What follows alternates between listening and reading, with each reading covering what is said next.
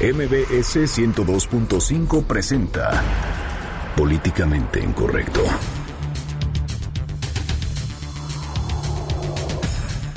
El presidente de la República, Enrique Peña Nieto, celebró este primero de diciembre su cuarto año de gobierno. Hace unos momentos en cadena nacional llamó a la unidad. El panista Martín Orozco, el priista Alejandro Murat y el panista perredista Miguel Ángel Yunes Linares tomaron protesta como gobernadores de Aguascalientes, Oaxaca y Veracruz respectivamente. Y el día de hoy el doctor Agustín Carstens presentó al presidente de la República su renuncia al cargo de gobernador del Banco de México, efectiva a partir del primer día de julio del año 2017. El CONASAMI acordó por unanimidad que a partir de enero el salario mínimo será de 80 pesos con 4 centavos diariamente. En Twitter con el hashtag políticamente incorrecto y en mi cuenta personal, arroba Juanma Pregunta, estaremos al pendiente de todos sus comentarios. Y en estos momentos lanzamos la pregunta de este día. ¿Usted cree que Donald Trump sí vaya a construir el muro? Bienvenidos, esto es Políticamente Incorrecto.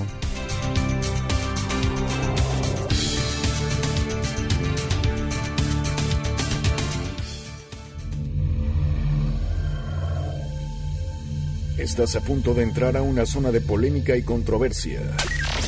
Una zona de discusiones álgidas y análisis mordaz. Estás entrando al terreno de políticamente incorrecto. Entra bajo tu propio riesgo.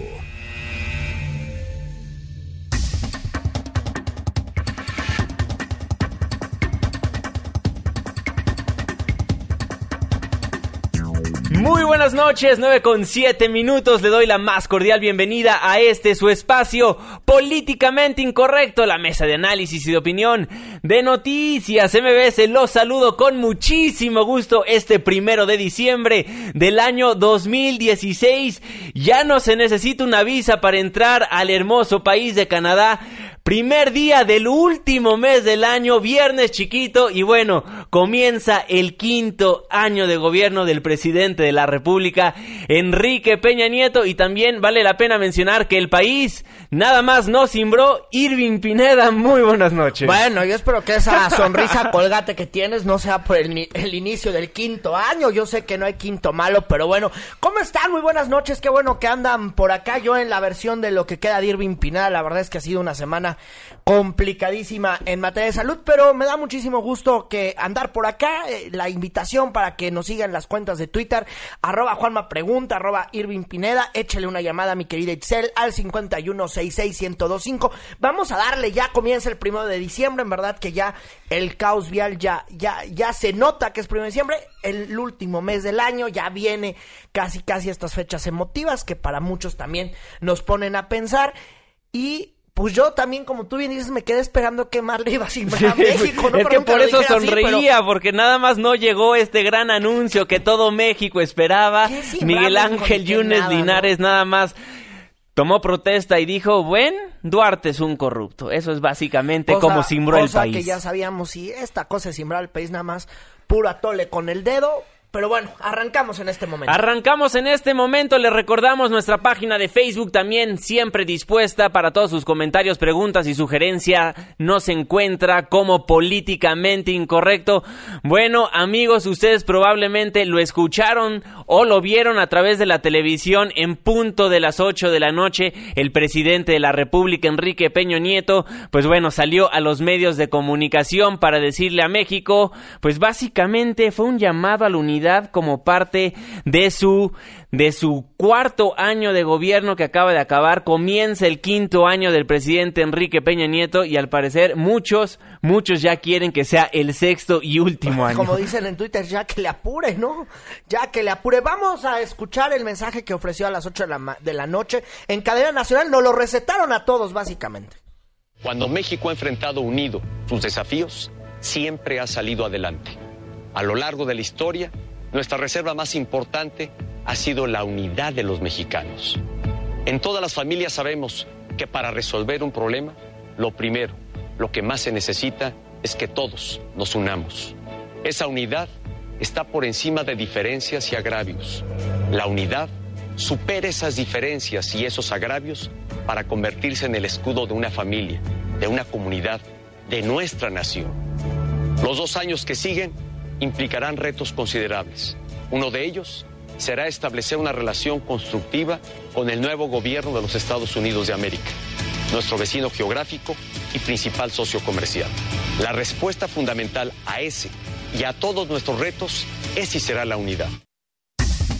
La unidad, la unidad fue la palabra que repitió constantemente a lo largo de los cuatro minutos, casi cinco minutos de mensaje que dio, O sea, que todo ofreció. esto aguantaron los radioescuchas. Cinco minutos completos y, y televidentes, porque fue, recordemos, en Sí, cadena no, nacional, a- en a absolutamente a mí me, todos a mí me lados. tocó en la tele, a mí me tocó en la tele también. Sí, precisamente. Y bueno, también el presidente Si no de la piensan que uno República anda de suerte hoy, ¿verdad? No, o sea, no. aprovechó una vez más, como siempre en todos sus discursos, a presumir las reformas estructurales, estas reformas que creó pues casi casi al inicio de su sexenio en el 2012 y ya platicó de que, bueno, crearon estas reformas por el bien de los niños, es decir, el futuro de este país. Y Ah, bueno, así Ah. precisamente lo informó el presidente Bien de la República. informe. Exactamente, y bueno, posteriormente habló de la unidad y ya se quedó en el discurso de la unidad por muy buen rato y aseguró que defenderá a los mexicanos sin importar donde quiera que se encuentren. Trabajaré con ahínco cada día de los dos años que restan al sexenio y me aseguraré de que mis colaboradores cumplan su parte. Defenderé las libertades, los derechos y la dignidad de los mexicanos donde quiera que residan o se encuentren. Bueno, ahí las palabras del presidente de la República dice que va a defender absolutamente a todos los mexicanos. Esto recordemos, pues después del mensaje que dio Donald Trump el día de hoy cuando inició una gira de agradecimiento, así le llamó él, pausó todo lo que estaba haciendo y dijo, voy a darle las gracias a todas las personas que votaron por mí. Sí, también, bueno, ahí habló de sus tonterías del muro y usted ya sabe de todo lo que habló, pero en este mensaje el presidente Enrique Peña Nieto pues habló sobre este huracán que viene el 20 de enero, que es Donald Impresentable, y ahí habló de la importancia de defender a los mexicanos que viven en la Unión Americana y aquí parte de lo que dijo. Ya, lo acabamos de escuchar, mi queridísimo amigo. Eso fue lo que acabamos de escuchar hace unos momentos cuando defendió a los connacionales Ah, el presidente. Enrique. Eso. Ay, a ver. No, a ver, fue el mensaje de la porque- unidad, fue a lo largo de todo el discurso. También Ay, en el mensaje ya. de la unidad también de defendió, tanto. siendo que somos un país unido que iba a defender a los connacionales, que no importaba dónde se encontraban. Ah, ok. Ah, o sea, de ahí- de Es ahí, que todo fue en relación a la unidad, por Les eso ofrezco mil disculpas, se puede confundir uno porque- fácilmente. No se Bueno, preocupen, pero sí, bueno, no, no hay ahí, que ponerles ahí- más, ¿no? ya también no abuses. Ahí el mensaje del presidente de la República, Enrique Peña Nieto, en punto de las 8 de la noche. Esto con motivo de el inicio de su quinto año al frente del gobierno mexicano. Termina el cuatro, el cuarto año con muchos claroscuros, obviamente, mucha materia que se le apuntó al señor Enrique Peña Nieto. El escándalo más fuerte que se enfrentó en los últimos días fue definitivamente la visita del señor Donald Trump a nuestro país, hoy presidente electo de los Estados Unidos. Bueno, pues ya vamos a estar muy atentos a lo que venga a partir del 20 de enero porque ahí vamos a ver de qué estamos hechos. Precisamente tenemos que hacer la primera pausa comercial de políticamente incorrecto, pero no se vaya, porque al regresar le platicamos pues de todas las tomas de protesta el día de hoy, Aguascalientes, Oaxaca y también el estado que está en el ojo del huracán mediático, Veracruz. Pues bueno, le platicaremos lo que pasó en aquellas entidades. Una pausa, ya volvemos. Corregimos al país con buena vibra y volvemos a Políticamente Incorrecto. Nos salimos del tráfico capitalino y volvemos a políticamente incorrecto, pero como no se puede uno salir del tráfico capitalino, volvemos a políticamente incorrecto de cualquier manera.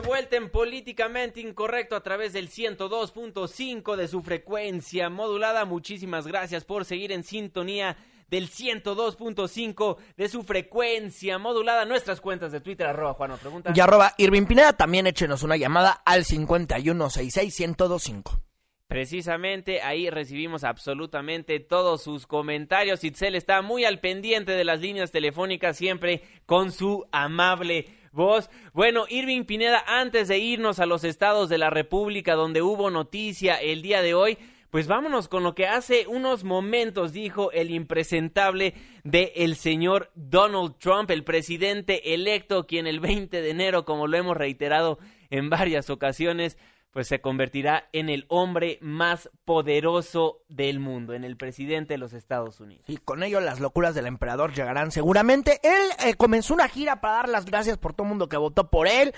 se reunió con los veteranos y la neta es que dio uno de los discursos pues más fuertes, ni en campaña andaba con esas locuras, imagínense. Precisamente, y bueno, dio una gira por diversos estados, o va a iniciar una gira por diversos estados de la, Unión Americana. imagínense es la primera, es la primera. Va a empezar por Indianápolis, Indiana, y al final será con Cincinnati. Y bueno, Celia Mendoza con la información. De manera poco convencional, el presidente electo Donald Trump deja a un lado su proceso para terminar de seleccionar su gabinete e inicia lo que su equipo ha denominado como una gira de agradecimiento, que empieza en Indiana, donde Trump ha logrado salvar mil trabajos tras sellar un acuerdo con la compañía Carrier. Creo que este hombre merece todo el crédito por lograr salvar esos trabajos explicó Chuck Jones, presidente nacional del Sindicato de Trabajadores Siderúrgicos de Estados Unidos, quien se opuso a la campaña del presidente electo y ahora espera poder hablar con Trump. Mis planes son decirle que he estado criticándolo fuertemente, pero que ha hecho el esfuerzo de cumplir su promesa y eso lo aprecio. Trump estará en áreas urbanas y rurales donde el voto de los electores fue fundamental para su victoria. Este jueves visita Indiana y Ohio, mientras que se espera que dentro de su horario se incluya Des Moines, a donde viajaría el sábado. Vamos a hacer esto bien por los estadounidenses. A los 70 años, después de tener esta vida maravillosa y construir este fenomenal negocio, así como esta gran torre, él estará 100% enfocado en trabajar por el pueblo de Estados Unidos y por el país. Mensajes que espera llevar durante esta gira de agradecimiento en la que estará acompañado de su vicepresidente electo y gobernador de Indiana. Entre tanto, sus críticos cuestionan el acuerdo con la compañía Carrier, cuyos detalles no han sido dados a conocer. Celia Mendoza, Voz de América, Nueva York.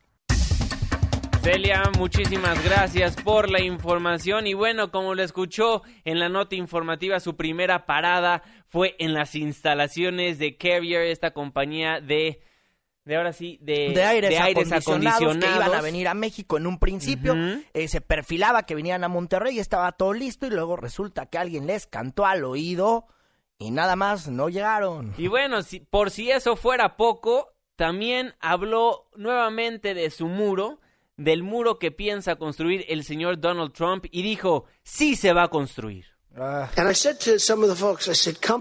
Las compañías ya no van a salirse de los Estados Unidos sin consecuencias. No pasará. Se los digo ahora, estamos perdiendo mucho.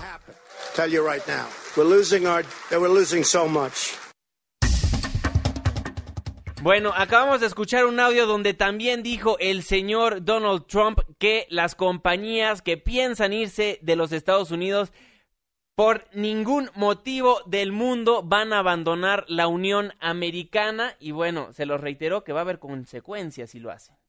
Ahí lo que dice este Sí, bueno, ahí lo que dijo también vamos a retomar ahí este este audiecillo donde habla de pues de lo que él hace en campaña y lo que hace bien es calentar a la gente, ponerla de malas y pues lo que hace bien pues poner barreras en pleno siglo XXI.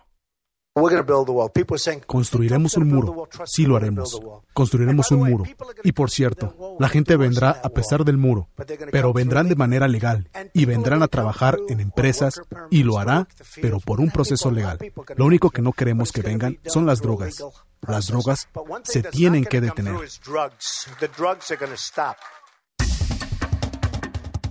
Ah, ¿cómo le van a hacer con sus ciudadanos?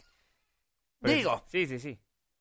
Digo, también les gusta consumir de todo, ¿no? es que ese es el gran problema, porque también se, se quejan de las armas que, que, que, que, que pues pasan por nuestro país y pero llegan al suyo porque siguen comprando las armas, siguen comprando la droga, entonces también estaría bueno por parte de la Unión Americana que se dieran cuenta o que crearan programas para tratar de parar esto en sus mismos ciudadanos. Hay quienes les ponen la fiesta y hay quien, y hay países que van y les ponen los muertos. Precisamente. Y bueno, por eso mismo le preguntamos el día de hoy en nuestra cuenta de Twitter, arroba Juanma Pregunta, arroba Irving Pineda, ¿usted cree que Trump sí vaya a construir el muro? Hasta el momento el 64% nos dice que sí, el 36% nos dice que no, y bueno, sus comentarios nos dice... El Enjus nos dice, buenas noches, oye, pues ahí tienes la mura, la, la muralla china por algo semejante, nos dice Tony Marpak, Sí lo, lo va a construir, pero lo peor es que nos va a obligar a pagarlo. Tiene los instrumentos financieros para hacerlos. Bueno, y nos Ay, dice... sí, yo lo veo un poco raro de que nos obligue a pagar como mexicanos un muro, digo.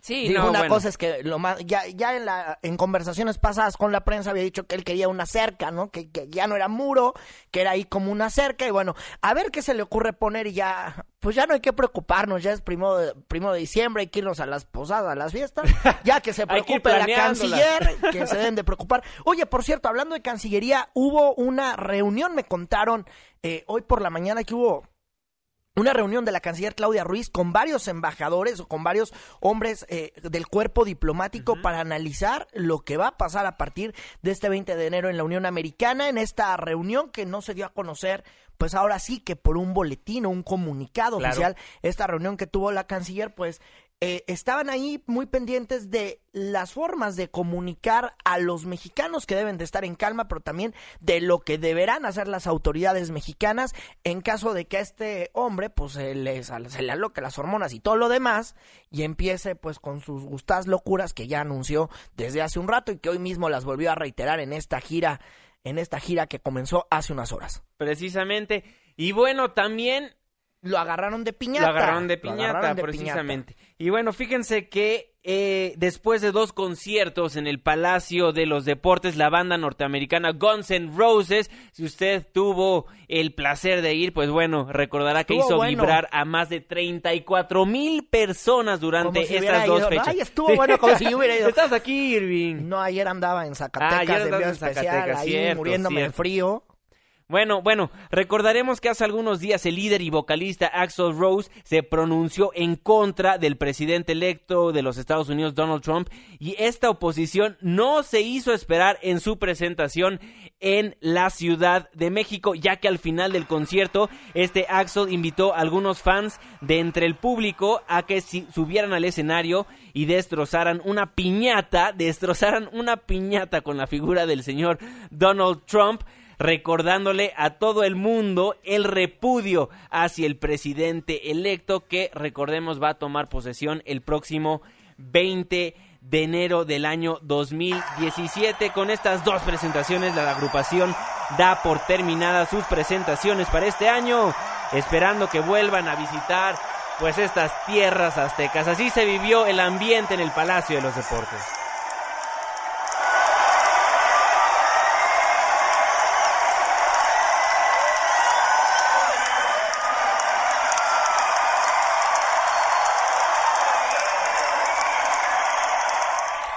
Oye, nada más faltó el dale, dale, ¿no?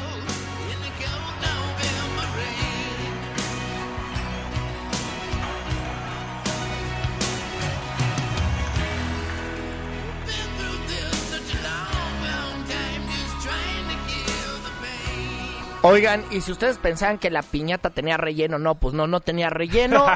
Estaba el color amarillo eh, del presidente, obviamente, de su, de su cabellera así como color amarillo.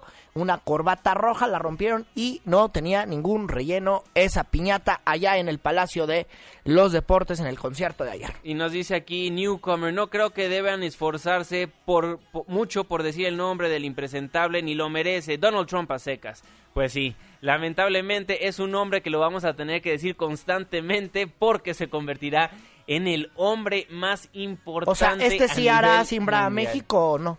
Pues sí, yo creo que ya lo ha hecho, ya ha hecho a simbrar a México. Eso, eso sí es simbrar a México, no la noticia que le vamos a dar a conocer después de este corte comercial aquí en Noticias MBS. Tenemos que hacer otra pausa. Aguántenos, por favor, porque hay mucha información que comentarle aquí por el 102.5. Ya volvemos.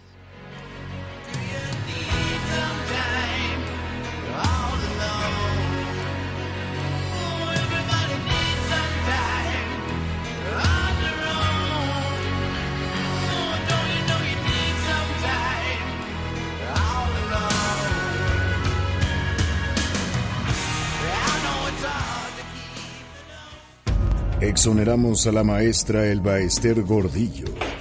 Y continuamos con Políticamente Incorrecto para que de veras podamos aprender. Que las lágrimas hacen bien al cuerpo y al espíritu. ¿Quieres escribirnos más de 140 caracteres? Hazlo. Incorrecto arroba mbs.com. Continuamos. En Políticamente Incorrecto a través del 102.5 de su frecuencia modulada. Muchísimas gracias por ser parte de la controversia. Nuestras cuentas de Twitter, arroba Juan me pregunta. Y arroba Irving Pineda.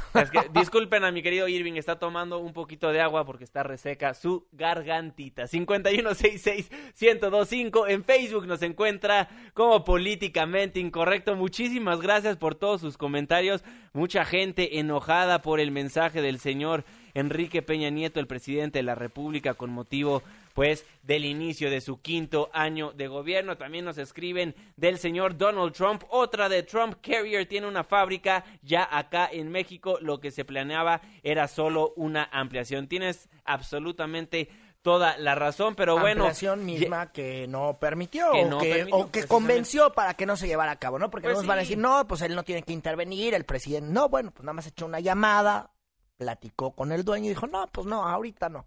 Bueno, y hace, hace unas horas, pues el señor Alejandro Murat se convirtió oficialmente en el gobernador de Oaxaca. Ya es el gobernador Alejandro Murat. Sí, y tuvo que hacerlo en la tele, fue a la tele, fue ahí al, a, un al canal de televisión, al sistema estatal oaxaqueño, nos enterábamos ya los primeros minutos de este miércoles que allá fue Murat, porque lo andaban correteando los de la CTM y los de, y los de la CENTE, la CENTE y la CTM lo andaban correteando y resulta que tuvo que ir hasta eh, este canal de televisión de Oaxaca, y ahí, bueno, hubo todo un dispositivo, dispositivo especial para recibir a, a quienes lo, acompañaron, que en su mayoría eran pristas, para que pudiera rendir protesta. Entonces se les escapó a la gente y todo dicen que fue por un acuerdo y estuvieron presentes los diputados locales. Sí, precisamente. Escuchemos cómo tomó protesta el señor Alejandro Murat antes de enlazarnos directamente hasta el estado de Oaxaca con nuestra corresponsal. Protesto guardar y hacer guardar la Constitución política de los Estados Unidos mexicanos, la particular del Estado, las leyes que de una y otra emanen y cumplir bien y patrióticamente con los deberes de mi encargo, mirando en todo por el bien y prosperidad de la Unión y del Estado. Y si no lo hiciera así, que la nación y el Estado me lo demanden. Y vaya que rápido empezaron a demandárselo los ciudadanos del estado de Oaxaca. Morena ya se fue contra el señor Alejandro Murat y Congreso del Estado. Esto por la toma ilegal de protesta que nos mencionabas hace un momento. Irving Piná, nos vamos directamente hasta la entidad con nuestra corresponsal Karina García. Karina, muy buenas noches. Vaya, vaya todo lo que está pasando en el estado de Oaxaca. ¿Qué tal? Los saludo con gusto y efectivamente la situación se está poniendo color de hormiga, toda vez que el Movimiento de Regeneración Nacional procederá legalmente contra el Congreso del Estado y Alejandro Murat Hinojosa por la ilegalidad de la sesión solemne en donde tomó protesta, se tomó protesta el priista como gobernador de Oaxaca. Les comento que al fijar su posicionamiento ante el madruguete que propinó el hijo del exgobernador, a los diversos sectores sociales, organizaciones y al magisterio integrantes de Morena acusaron a los legisladores de violentar las leyes. El militante y ex candidato del partido a la gubernatura de Oaxaca, Salomón Jara Cruz, acusó a los diputados y eh, manifestó que se violentaron los artículos y la constitución oaxaqueña al realizar esta sesión solemne en una sede alterna, como bien lo comentaban, pues eh, la sesión se realizó en las oficinas de la Corporación de Radio y Televisión. En este sentido, pues Salomón Jara manifestó que para Morena no hay gobernador y existe un vacío de autoridad. Expuso también que eh, rendirán o pedirán que el ex eh, gobernador de Oaxaca, Gabino Cue Monteagudo, pues rinda cuentas sobre los 10 mil millones de pesos que pues se desconoce a dónde fueron a dar.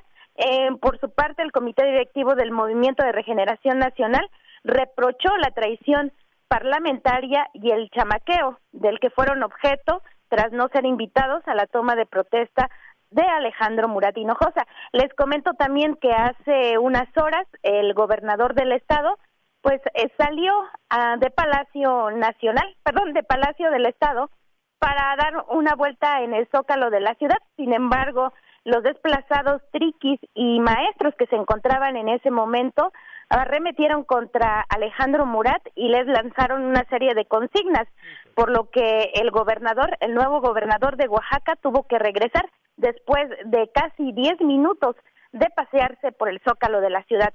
Es el reporte. Karina, ¿cómo estás? Buenas noches. Te saluda Irving Pineda. A ver, algunas precisiones, a ver si nos puedes echar la mano.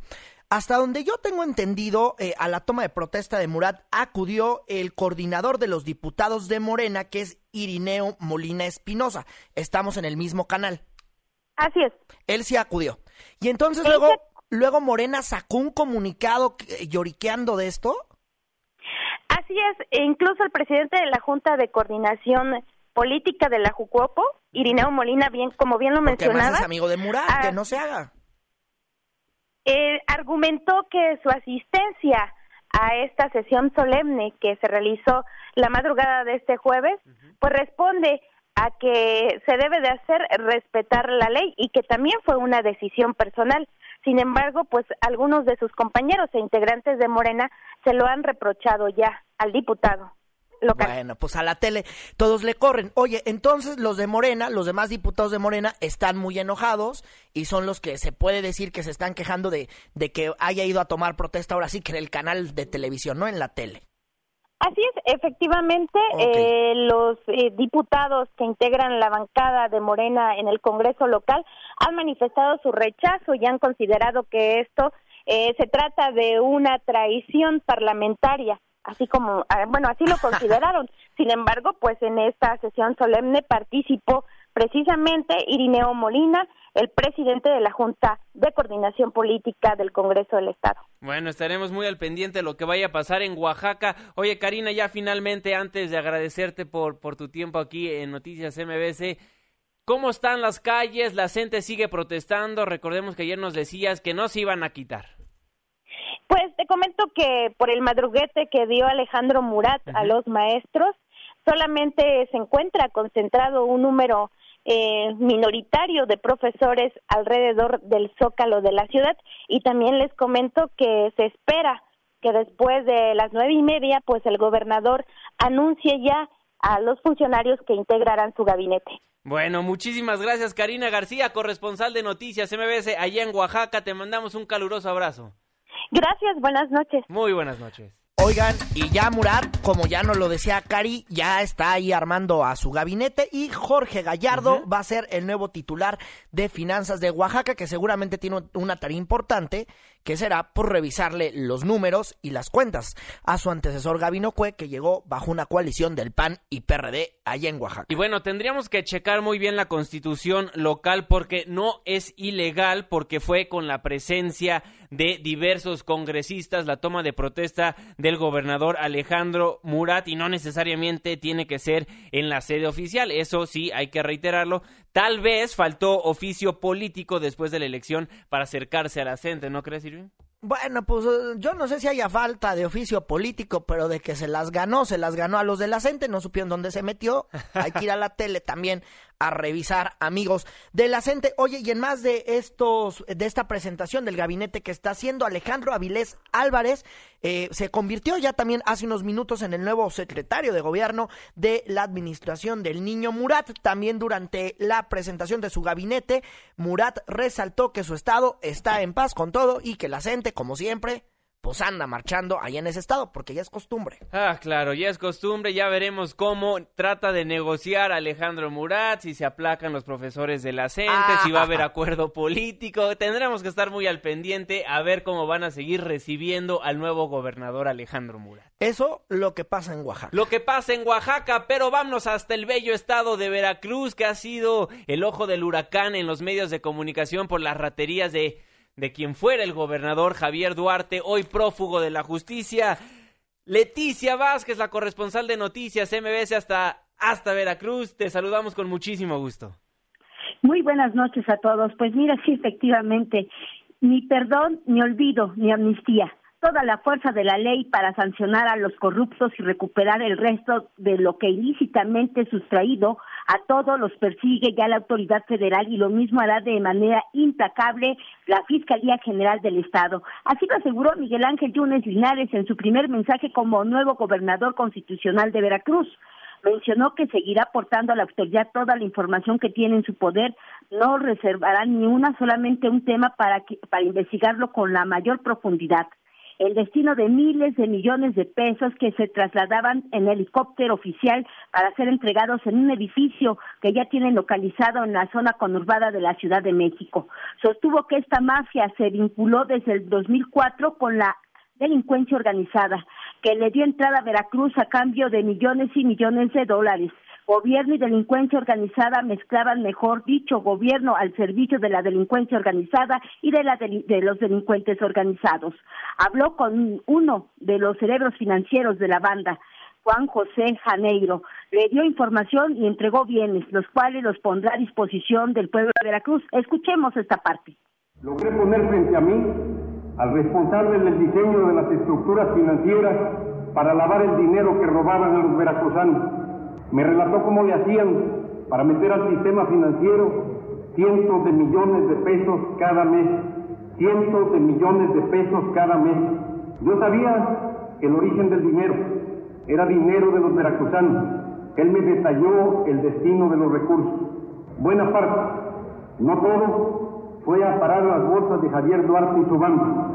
Yo era el responsable de la tubería para llevar el dinero de un lado a otro, pero la tubería estalló porque le metimos demasiado, me dijo con sí mismo. Me pidió piedad porque debía llevar a Houston a su hijo enfermo. Le hice sentir que era una vileza. Por ello reiteró que hará todos los esfuerzos posibles para que quienes llevaron a Veracruz a la crisis que enfrenta paguen las consecuencias y sean castigados con toda todo el peso de la ley. Yunes Linares reveló que el quebranto financiero de Veracruz es de más de 100 mil millones de pesos. ¿Cuánto es? Es todo, sobre todo es una crisis humanitaria. Después de las 3 de la tarde, salió al balcón principal del Palacio de Gobierno y desde ahí saludó a una multitud de simpatizantes de los partidos Acción Nacional y de la Revolución Democrática que ya se encontraban en la Plaza Sebastián Lerdo de Tejada, aquí en el centro histórico de la capital del Estado. Antes, en un segundo mensaje, volvió a tomar protesta ante la multitud y recordó que en Jalapa se comprometió a dar la vida si era necesario para lograr el cambio y eso y en ese camino va. Reiteró lo que dijo en el Congreso local que se va a cumplir que se va a cumplir y que va a cumplir 64 años y tiene toda la energía, voluntad y corazón de hacer las cosas bien. E insistió que se va a recuperar lo que se robaron y lo que, y que los va a meter a la cárcel. Informó que entregó al pueblo de Veracruz bienes y recursos por 1.200 millones de pesos. Antes, en el interior del Palacio de Gobierno, en el Salón Carranza, Yunes Linares tomó protesta a los integrantes de su gabinete, a quienes les dijo que en su gobierno siempre habrá estímulo y reconocimiento, pero quien no cumpla no podrá seguir en el desempeño del cargo. Así los exhortó, a actuar con honestidad. Este es el reporte. Leticia, ¿cómo estás? Te saluda Irving Pineda. Oye, ¿y qué fue lo que simbró a México ya de esta notototota que nos estás contando? ¿Simbró algo? ¿Se simbró en La Habana o pasó algo? ¿Qué onda? Pues mira, fíjate que yo también estábamos todos, inclusive todos los que reportamos, este, estamos pues pendientes de la fuente, de la fuente gubernamental, alguna noticia que realmente sembrara pues aquí a la nación, pero yo me imagino que lo que él, este, pues ocultó o ya pactó, ¿verdad? Y que dio a conocer aquí, pues que este dinero, pues que fue sustraído de las arcas oficiales, pues lo llevaban a través de helicópteros en un edificio de la zona conurbada de la Ciudad de México. Me imagino que eso lo que pretendió él que iba a, a, este, a simbrar aquí este pues, la noticia. y luego a Veracruz, no a México entero. Y luego, nos enseñó ahí el Fortín en la mañana, las obras de arte y varias cosas o este rancho. Sí, era el Fortín, ya ni me acuerdo cuál era. Y pues nada más hubo eso. Oye, mañana seguramente tiene su super agenda pública, ¿verdad? Efectivamente, mañana, pues de hecho ya empezó su este su agenda de actividades desde el momento mismo que empezó a retrasarse, a retrasarse con todo el pueblo de aquí de Jalapa y este y pues ya tuvo reuniones de trabajo con algunos miembros de su gabinete, sobre todo de seguridad pública. Bueno, Leticia Vázquez, corresponsal de Noticias MBS en Veracruz, muchísimas gracias por la información. Te mandamos un caluroso abrazo hasta las tierras de Veracruz. Muy buenas noches. Buenas noches. Bueno, vámonos rápidamente hasta Aguascalientes porque el panista Martín Orozco también tomó protesta como gobernador constitucional del estado. Claudio Bañuelos, ¿qué pasó en aquella entidad? ¿Qué tal, Juan Manuel? Buenas noches a ti y a la audiencia. Efectivamente, bueno, pues el panista tuvo, pues digamos, una fiesta tranquila para lo que se esperaba. Cerca de ocho mil personas en el recién inaugurado hace tres meses Centro de Convenciones de la Isla San Marcos entre los presentes se encontraba Ricardo Anaya, líder nacional del Blanquiazul. Martín Orozco, eh, pues tomó protesta en una sesión solemne de la 63 legislatura, que también tiene mayoría panista en el Congreso del Estado. El, el ex senador Blanquiazul señaló en su discurso que existe un divorcio entre la ciudadanía y las autoridades debido a la corrupción y a la impunidad por parte de los segundos y cuando el gobierno del estado hace algún anuncio y dice que las cosas están bien en los hogares se sabe que no es cierto. Por eso instruyó a todo su gabinete que nombró ayer a ser cercanos a la gente y sobre todo trabajar con transparencia.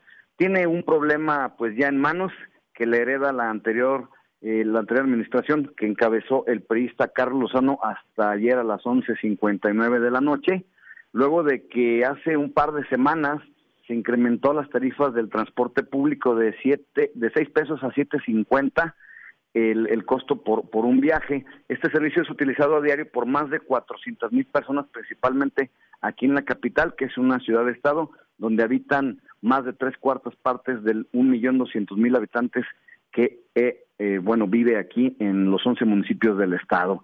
Y bueno, esta situación pues tiene bastante inconforme a la ciudadanía, ya que no solo también incrementaron los caminos urbanos, que tenían siete años cobrando la misma tarifa. También los taxis subieron en el banderazo de 10.50 pesos a 12 pesos. Lo mismo también impacta en nuestro transporte colectivo del área eh, suburbana de 10 a 12 pesos también, perdón, de 10.50 a 12 pesos también fue el incremento. Este, incluso cerca de 300 taxistas que bloquearon ayer por la tarde la avenida Aguascalientes Sur que incluso pues ahí por, por ahí le, molestaron por algo a, la América que está jugando ahorita con el Necaxa en un hotel de lujo que, que este donde llega siempre la América bueno cuando viene Aguascalientes y este pues eh, retrasaron la entrada al, equipo de Coapa acá este hotel de, de, de, pues de mucho postín y lo, cerca de 400 taxistas están inconformes porque el gobierno de Carlos Lozano, como quien dice, pues se los verbió, les dio tole con el dedo, les dijo que les iban a dar más de 300 concesiones a los trabajadores del volante, cosa que como cada fin de sexenio no volvió a suceder, ya que pues las que se entregaron, lo que se sabe en voz de ellos mismos es que se las entregaron a amigos, cuates y cuotas del gobernador saliente. Ah, pues qué raro, eso casi no pasa en los no, no pasa, no pasa, no se da, pues acá tampoco.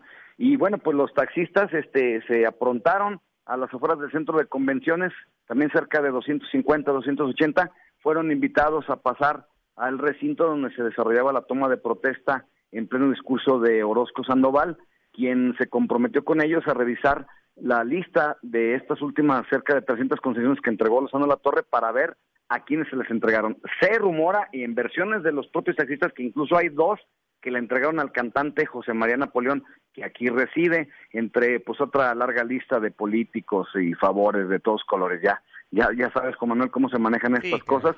Entonces, este, bueno, pues de las cosas que prometió Martín Orozco es de sanear la escasez de agua, de resolverla con un plan hídrico, aunque pues lanzó el mensaje al gobierno aprovechando que estaba Ildefonso Guajardo en representación del presidente Peña Nieto, decirle que pues le echen más ganas al presupuesto. El anuncio para el, ejercicio fiscal del año próximo es de 1.500 millones menos de los 19.247 que se tienen pactados o, fue el, paquete económico que entregó el anterior gobierno, habrá que restarle 1.500 millones de pesos. Por tal motivo también anuncia que va a compactar la nómina en al menos un 20%.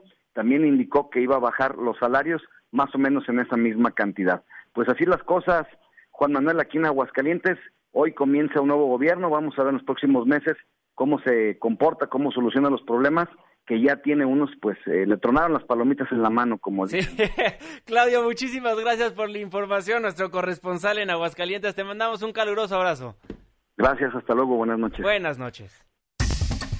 Y verdear es dar a tole con el dedo. Ay, para la cultura general, así se dice en, Aguascalientes. verdear. Así como tu suelta. Muy bien. Bueno, nos vamos a un corte comercial de Políticamente Incorrecto. Al regresar, pues todo lo que pasó el día de hoy en materia financiera, en materia económica, Agustín Carstens pide su renuncia, le pide su renuncia al presidente de la República, Enrique Peña Nieto, y el salario mínimo va a subir, pero un poquito. Pausa, ya volvemos.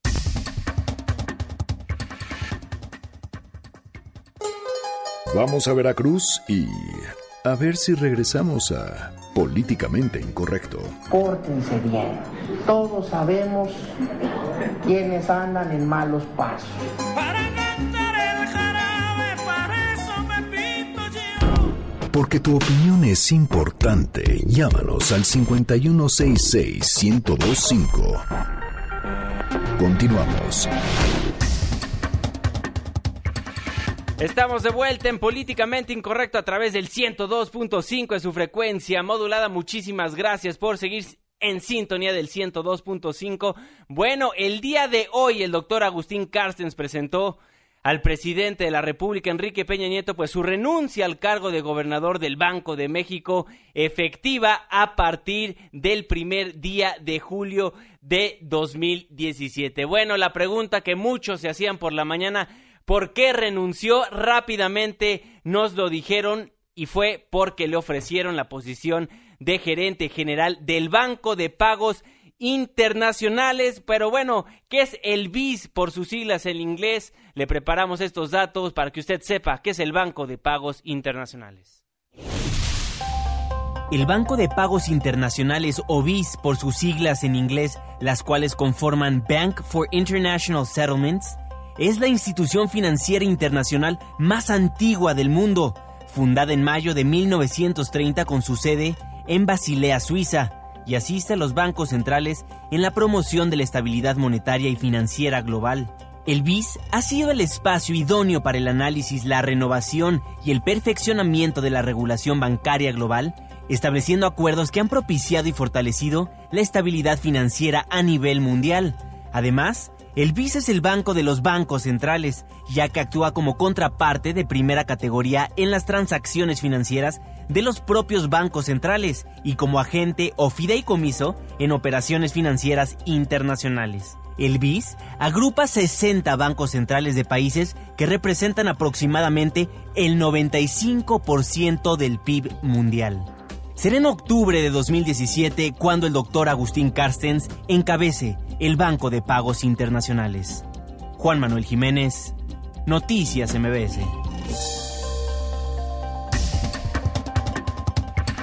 Ahí a donde va a estar don Agustín y también, bueno, hay noticias con el famoso salario mínimo que a nadie le alcanza nunca y que siempre es tema de debate de quienes andan campañando. Bueno, pero antes vámonos con las reacciones que acontecieron el día de hoy después de esta noticia por parte del señor Agustín Carstens. Importante mencionar que toda, el todavía gobernador del Banco de México fue electo por unanimidad de los siete gobernadores de los principales bancos centrales del mundo. Y bueno, desde el principio empezaron a haber diferentes puntos de vista tras este anuncio. Muchas personas decían que se va porque no quería enfrentar la, la debacle financiera de nuestro país.